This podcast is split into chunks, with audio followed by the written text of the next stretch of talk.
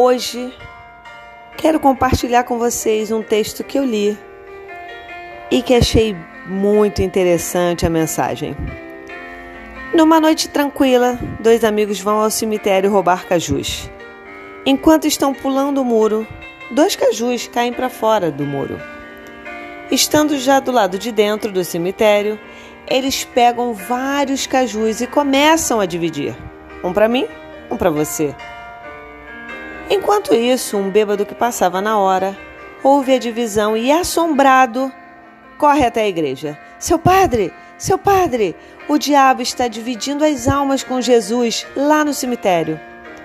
O padre incrédulo replica: Impossível, meu filho. O bêbado então convida: Vamos lá comigo ver. Os dois seguem para o cemitério e, chegando lá, ouvem a divisão: um para mim, um para você. O bêbado diz: Eu não falei? O padre responde: É mesmo, meu filho. De repente, a voz de dentro do cemitério diz: Pronto, agora só falta pegar aqueles dois que estão lá fora. O padre diz: Corre, que agora é a nossa vez.